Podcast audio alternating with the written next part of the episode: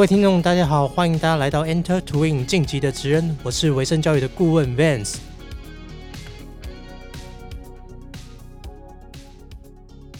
在上一集的节目中呢，我们邀请到在资讯产业拥有非常长资历的一位职人 c l i f f 来跟大家分享他的职业故事，以及在这个产业中，不管是在研发团队或者是在 IT 团队中所扮演的角色以及工作内容。那在今天的节目中呢，我们会有更多更深入的访问，是关于如果年轻人想要在这个领域工作的话，应该具备什么样的能力跟技能。好，那大家准备好了吗？我们开始喽。好，你刚才在一开始的时候说你有带领研发团队跟资讯团队嘛？那在这不同团队上面，虽然可能都是相同是资讯背景的，比方说资管或者是资工 （computer science） 这样的背景的人。那你觉得在这两个团队里面呢，有没有一些比较不一样的特质，或者是你觉得什么样特质的人比较适合在研发团队，或者什么样特质的人适合在资讯团队？嗯，Vance 提的这个其实是相当好的问题哦，这也是我在带领这两种不同团队的时候，也常常在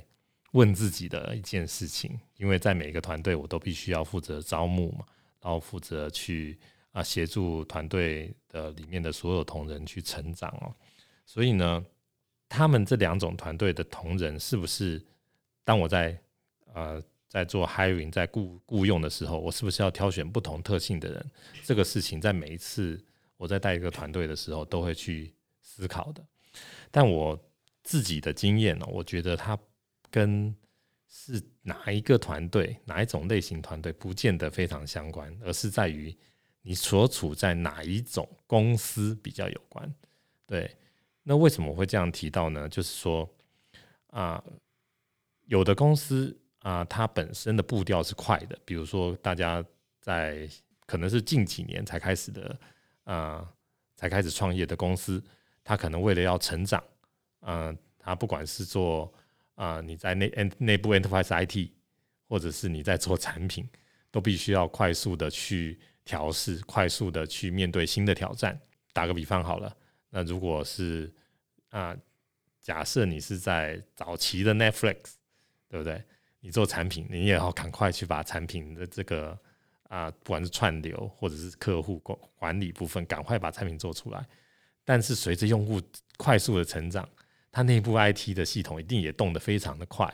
那这个时候，呃，我觉得对于同仁的，刚刚我有提到，在两个领域，他需要学会的东西，可能具备的。专业技能可能不同，但是当他们在人的特性上面啊，如果是以这一类公司，都会希望是诶找进来是那种充满热情，然后希望能够快速的、不停的往前啊，有新的进展，要必须要赶快挑挑战自己、挑战团队，去啊，在极短的时间做出一定成果。那这个呢，他会是啊，在这样的公司所要雇佣，不管是哪一种领域的人。他必须要思考的特性，那但有的公司它的状况可能不同啊，它可能是呃，打个比方，那它如果是一个比较大的制造业啊，那它本身家大业大，那他们求的或者是一个金融产业，他们注重的是要稳要稳健的脚步，那他这个公司所要找的人，不管是做产品或者做 enterprise IT。那做事的这个在稳健上面，呃，就是呃，对于人才的特质上面，就会相当注重他们的稳定度。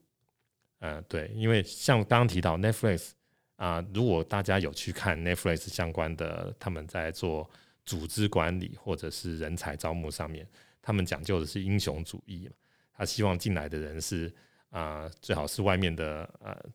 这个一时之选进来，立刻让公司具备哪一种能力？那但是当他贡献完了以后，他可能就会啊想要再去别的公司工作啊，这个流动性比较快，Netflix 是可以接受甚至是鼓励的。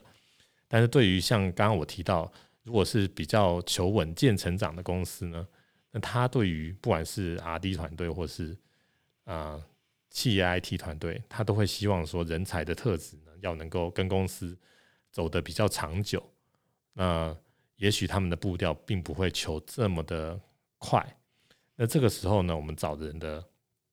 会比较注重这方面的一些啊他的个人特质啊。那这个是当然是这方面的啊一个不同了。那当然你说呃如果是特定领域啊，像 Enterprise IT 某一些领域，它也是需要啊，如果是做大数据，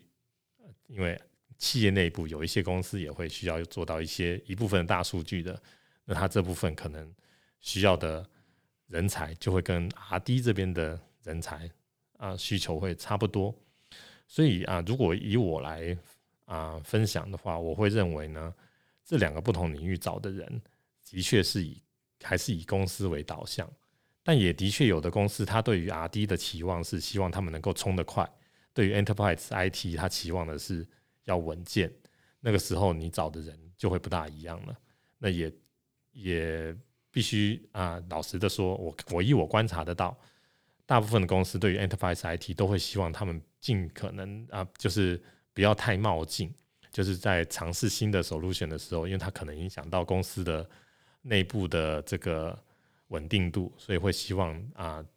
脚步不是这么的呃冒冒进，然后就是。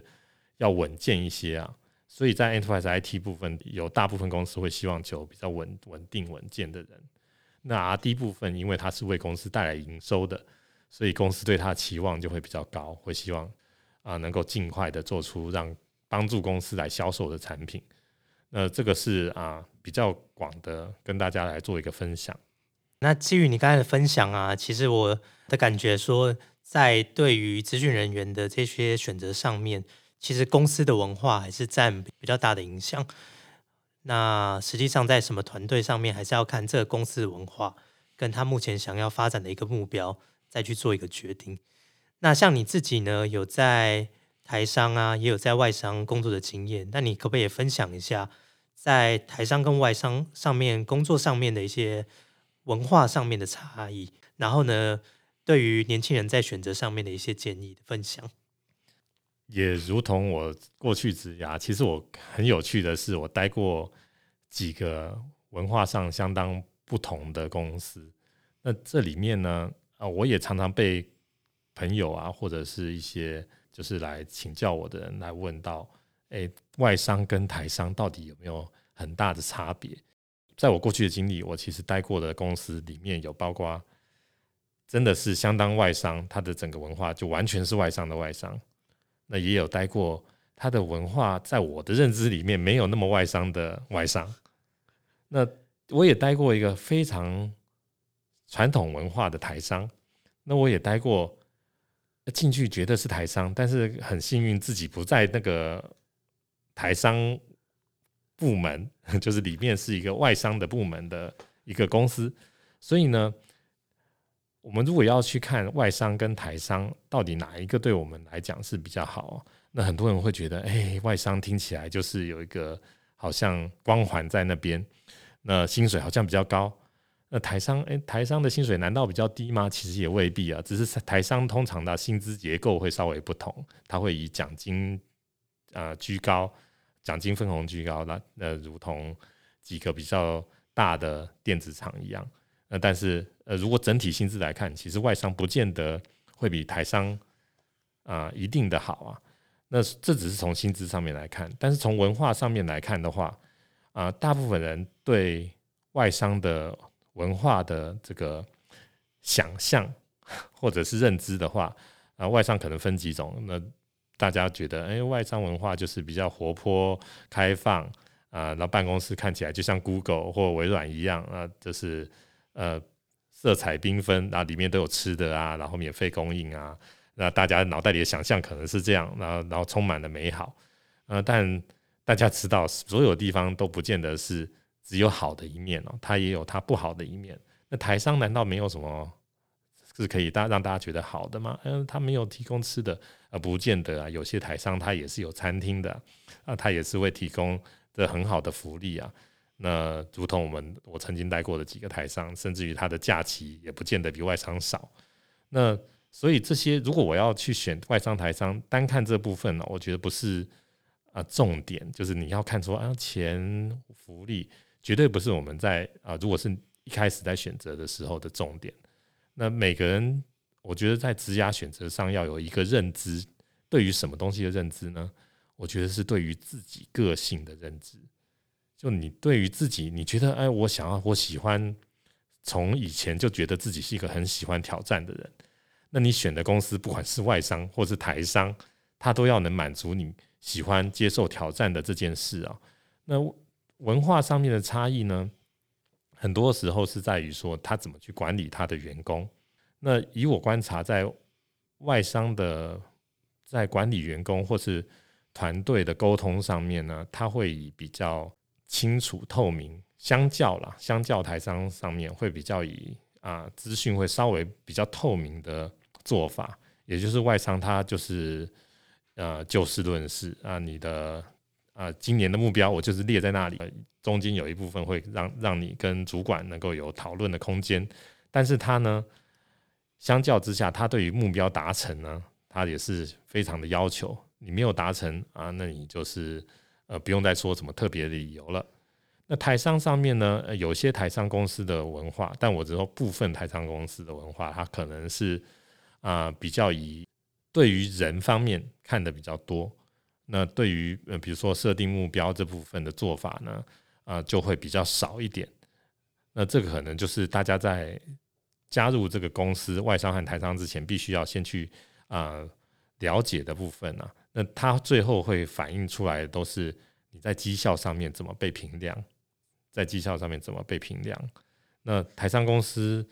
有一些就比较不那么透明了，但是现在我觉得很多公司也逐渐的在采纳一些外商的做法，因为大家提到啊，呃，最热门的管理方法，现在很多人在讲 OKR 嘛，说 Google 在用 OKR，大家就捧着 Google 的 OKR 就要做，但我觉得那都不是。一个一定要采取的 OKR 的精神，很多时候外商文化这些管理方法的精神都在于说，主管跟员工的沟通啊，员工对于他应该要怎么样去努力，怎么样去提升，能够有比较清楚的一个路径啊，不管是公司告诉他的，或是主管告诉他的，让他能够对于自己的职涯成长呢，在公司的职位上面会有比较清楚的一个想法。那这个是啊，在我们选择工作上面比较重要的事情。那至于外商、台商，那如果您喜欢跟很多外国人一起工作，那你要选的呢是一个跟很多外国人工作的环境，而不是去选外商或台商。因为如同我讲的，台商也有这种跟很多外国人工作的环境。那如果你希望的是啊一个很稳定啊，因为对自己的个性认知是啊，我希望是稳定的。但稳定不表示不成长啊，稳定的成长的一个地方，而不是说啊很快的一直有一些变化的地方。那你可能挑选的也要是这样的地方，不论它是外商或是台商。啊，这是我的啊这部分的分享。呃，我觉得非常精辟的分享哦。那像在 Cliff 的经验呢，其实你不管是在台商跟外商工作，那基本上呢都是在这种国际级的大公司。那你在合作的对象呢，也都是这种比较跨国际的部门。那你可不可以也分享一下，就是在这些公司里面，哪一个经验是对你在跨国合作上面你最印象深刻的？可以聊一下，说这些经验对你在能力培养跟未来职业上面的一些影响。我的跟国外同事工作的经验其实还蛮多的。那在比较多的部分，如同刚刚我提到一开始的 Accenture。呃，这个部分是呃，等于每天都要跟外国人共事啊。那但其中这几个工作里面，其中对我影响最大的就是我在宏达电的一份呃这个全球云端团队的工作。因为在这个工作里面，其实我所属的是在属于宏达电的美国团队之下，等于是美国团队之下的台湾研发团队啊。所以我们。团队里面有一半的人在美国西雅图，有一半人在台湾。那也因为后后来有这个机会呢，也带领美国的团队啊，来一起来做这个产品的持续研发啊，还有还有这不断精进的部分呢。那为什么提到这个对我的影响很大呢？那也因为当时的这个。整个部门的高阶主管呢，他们可能是从美国的创业团队啊，等于被收购进来。那他们的对于整个团队的经营的想法，其实是以啊，很像现在大家很推崇啊的新创的想法。但我必须说，新创想法不见得是万灵丹，它跟如同我一直提到的观念，它不是每个公司适用啊。那但在当时 HTC 的这个软体服务的环境里面呢，它相当需要这样的一个文化。那这个文化除了说，呃，刚广泛的大家的认知是说，哎，要动作很快啊，要能够敏捷啊，要能够团队里面啊迅速的组成一个小组，然后很快完成任务。我觉得除了这个以外，我当时的体认哦，是在于对科技人才管理的这部分啊，对我有一个很大的冲击。那在当时的几个美国主管呢，他带进来的观念呢，在二零一。二年一三年，其实就带进来所谓类似 OKR 的做法。那这个做法就是持续的沟通，然后持续的沟通，而且注重的是每一个人他在他的个性的不同。这一个管理的方式后来也就啊，造成了我之后在带领这个所有的我我之下团队都是用这样的做法。那怎么提到说，诶，对于每个人要用不同的方式来管理呢？因为我们在这几个外商其实都有做过一种教育训练，叫做 DISC，就是说把不同的把人大概分成几类。其实这样的教育这样这样的做法，嗯，不止 DISC，也有好几种。但它实际运用在管理上面呢，就在于说我怎么样去啊对同仁啊，后来养成的是说对同仁有一些同理心，嗯。同理心是什么呢？同理心不是说，哎，同仁啊，如果他做事做不好，我去同理他说，哦，有，因为我今天就是啊不大想做，所以没有关系，并不是这样啊。同理心是在于说，如果我是他，在面对现在的职涯的阶段，那在面对现在的这个挑战，在经过我跟他沟通之后，要能够从沟通的过程中去了解到，我可以怎么协助他。那他有在沟通过程中，也要鼓励这个同仁要能够啊调整自己，去达到公司希望他达成的任务。那所以他刚刚我提到有几个，一个是目标，我们要定义他的，我们还是在工作上必须要定义他要达成的目标。那目标呢，还有他现在的现况是什么？然后中间我们可以怎么协助？当然这边会有一个比较辛苦的是说，你可能要跟同仁要有一些。啊，定时的要做一些沟通，所以呢，啊，在当时我们会啊定一些时间跟底下的同仁做 one on one 啊，那你可以想说，我如果是一个带了几十人团队，我怎么跟几十人 one on one 呢？这时候呢，你就必须要培养出跟这个文化相同的主管，让这些小主管能够用同样的方法去对底下的同仁做同样的事情。这并不是一件容易的事啊，因为啊，同理心这件事也不是每个人都会具具有的，所以在在那个时候的这个管理的，我们在几个主管在讨论的部分的时候呢，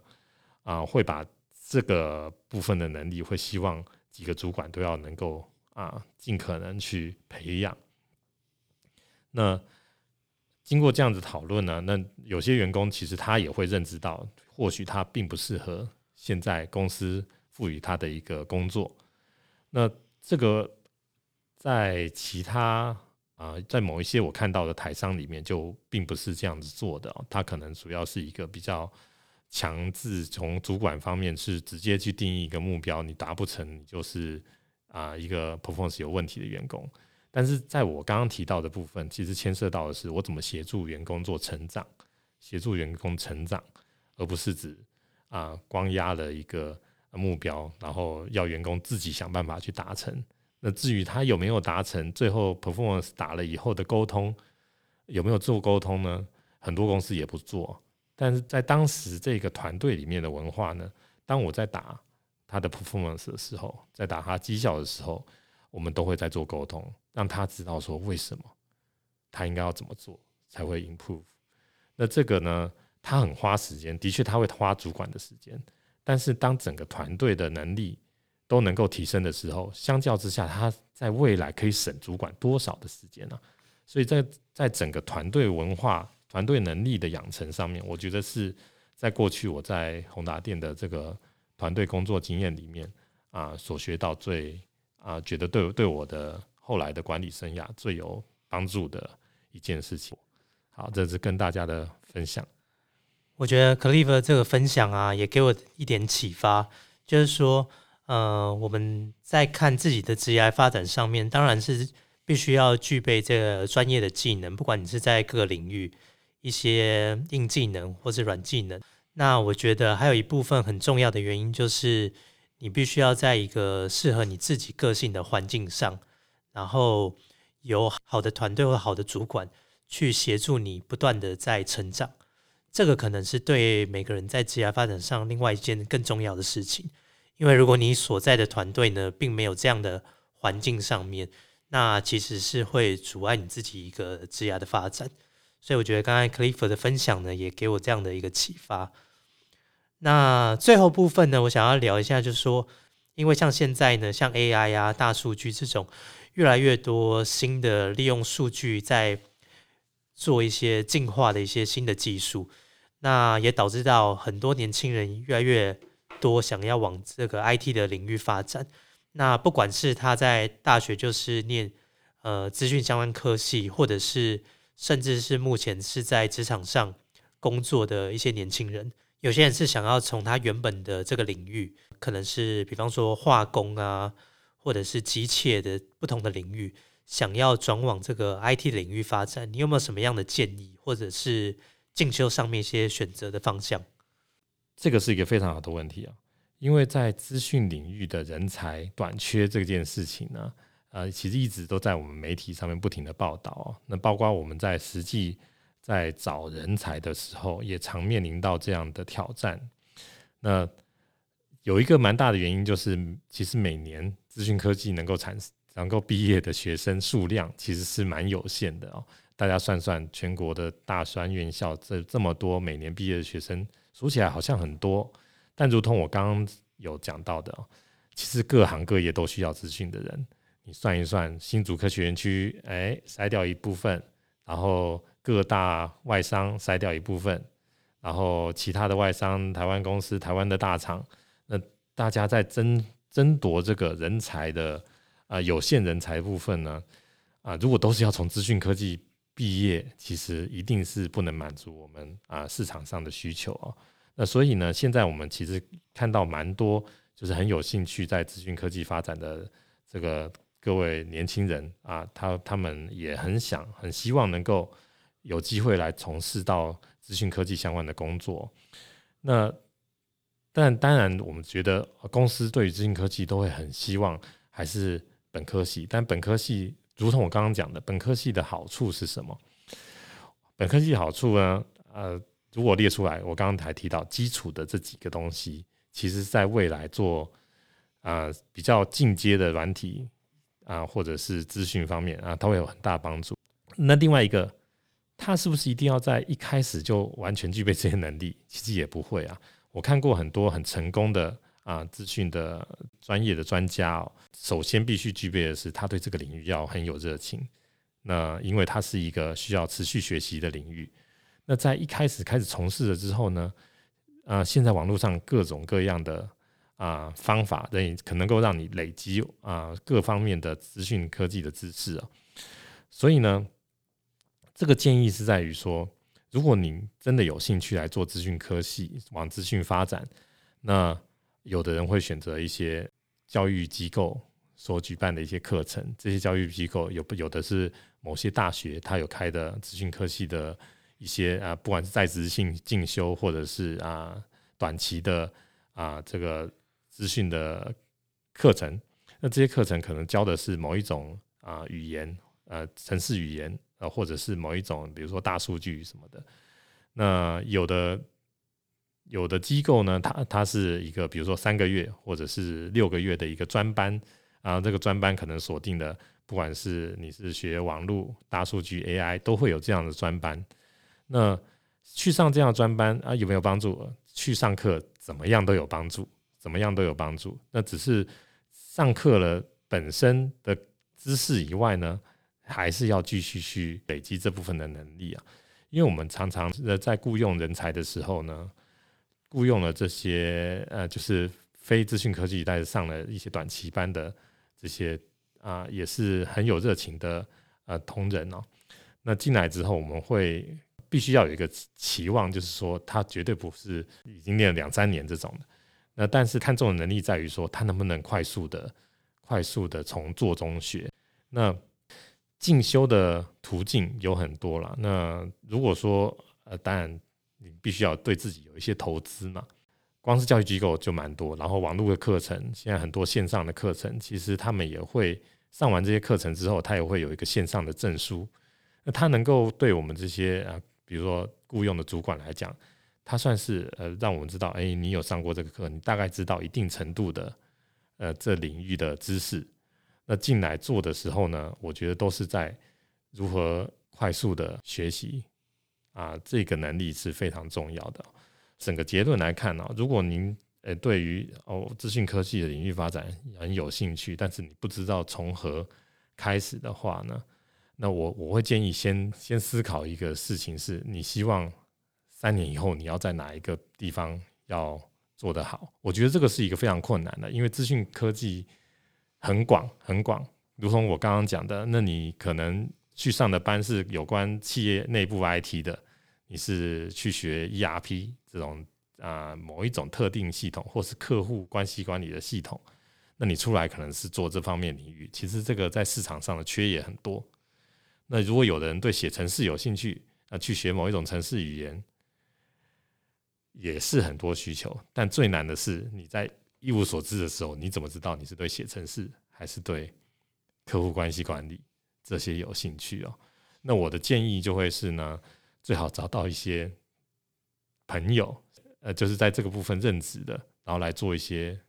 讨论，来作为讨论。因为自己想其实有点困难啊，我必须说有点困难。那跟这些机教育机构来做讨论，也不失为一个方法。但真的领域很广了，那包括。啊，如果是想要进新竹园区去工作，那他可能要具备的能力呢，是有关晶片设计方面的。那这个也是不大一样的事情。但你当选定了某一个方向，你就是去做。学的过程中，如果觉得啊，真的好像并不是那么喜欢，其实就像我们去大学念书，或是啊去念研究所一样，如果你不是那么喜欢，你就赶快再去找一个你觉得真的是啊另外一条途径。那但是选定了就要好好的去把它了解。我常常跟大家分享的一个观念就是在于说，有的时候呢，你在了解以后，你才可以说你不喜欢这个东西。在你不了解的时候，你就啊，比如一知半解的时候，碰到一个困难，就觉得这次好像不是我喜欢的。那其实也许你只是。并没有看到这个东西，这个领域啊，真正吸引你的东西，而就被前面的一些阻碍给打断了。那这个很容易就会造成，呃，每一次学习每一个领域都遇到阻碍，然后就就停下来。因为就如同我分享我的经验，我一开始从企业 IT 出来啊出身，但后来转向产品研发。这些啊，并不是说我在学习的过程可以转，我在职场上面，我在做资讯科技的时候，当我对学习新东西有热情，然后愿意投入，愿意快速的呃把它呃累积成自己能力的时候，其实我觉得在什么阶段你都有这个机会去做人生职涯或者是啊整个生涯的选择。好，这是我的分享。我觉得 Cliff 最后这个分享呢，其实就是为今天的整个访谈做了一个很好的总结，就是在呃，对于年轻人或大学生在未来在做职业的选择上面，其实有很多的部分呢是必须要保有一个不断学习的一个心心态。那当然是在做产业跟职务的选择上面，可能因为在这个资讯领域变化的非常快，所以你很难有一个。比较明确的一个职业的规划，但是基础的能力这个是可以培养的，然后还有一个这个不断学习的心态，也是一直要去保持的，才会有一个比较好的发展。好，那今天呢，非常谢谢 Cliff 来我们的节目做这个分享。那透过呢今天节目的分享，大家可以知道他真的是在资讯产业是职人等级的。那我觉得他今天的分享内容不但是分享他自己在过往的经验，然后还有很重要的一部分是在分享在对于年轻人在未来工作上面的一些选择，还有在各个不同公司、不同文化上面所要求的一些人格特质。那我觉得这个对年轻朋友来说，可能也是一个非常有用的资讯。最后想要分享给大家的事情哦，啊，我觉得都是在于，如果你对资讯科技有很有兴趣，现在真的是一个很好的、很好的时代。原因是什么呢？啊，我回想我过去刚出职场的时候，其实我提到我非常幸运，因为我加入了一个啊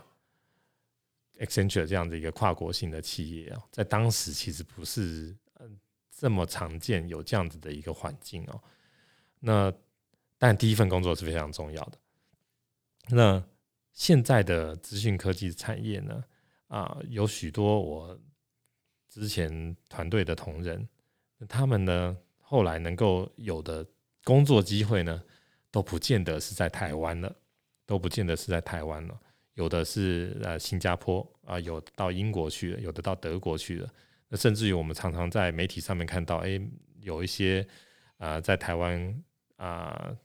表现的很好，或者是在资讯方面有一些啊进展的的好手呢，呃，就会到美国去啊，都加入，比如说不管是去 Facebook、去 Google 啊、去 Microsoft，也有一些在这边在那边发展的很好，后来又回来贡献台湾的。那所以我觉得现在在做资讯科技呢，它是一个比过去更啊，更加有机会的一个年代啊！而且它是不是一定是诶要我要名校出来，或者是我要有显赫的经历之类的？显赫经历是要靠自己去打造的。但是如果您有很足够啊专业的能力呢，其实现在在网络上随时你都有机会被被人看到，被台湾的公司看到，被国外的公司看到。甚至于国外公司直接来远距离，因为现在的疫情关系，直接远距离跟你面谈以后呢，你就在台湾为全世界的软体公司去做去做服务啊。所以在这个时代呢，其实是呃一个对做资讯科技啊一个非常好的一个时代。那我会鼓励大家，就是当您在选择你的或思考你的职涯的时候呢。啊，需要思考的除了技术上面的精进以外呢，你要怎么去让自己啊跟全球的技术社群、台湾的技术社群、全球的技术社群来做连接？那一方面是你可以去了解到啊这世界最新的技术进展，另一方面你也可以贡献给全世界啊，用一己的能力去把自己所写出来的，不管写出来的程式啊，或者是做的一些新的啊资讯方面的想法，能够在全世界发光发光发热，我觉得这都是相当重要的一件事。好，那最后我们再一次谢谢 Cliff 来上我们的节目啊，也谢谢 Vance 提供这个机会，让我能够啊分享我过去的经验给大家，希望大家有所成长。谢谢。好，那我们今天节目就到这边，我们下次见，拜拜。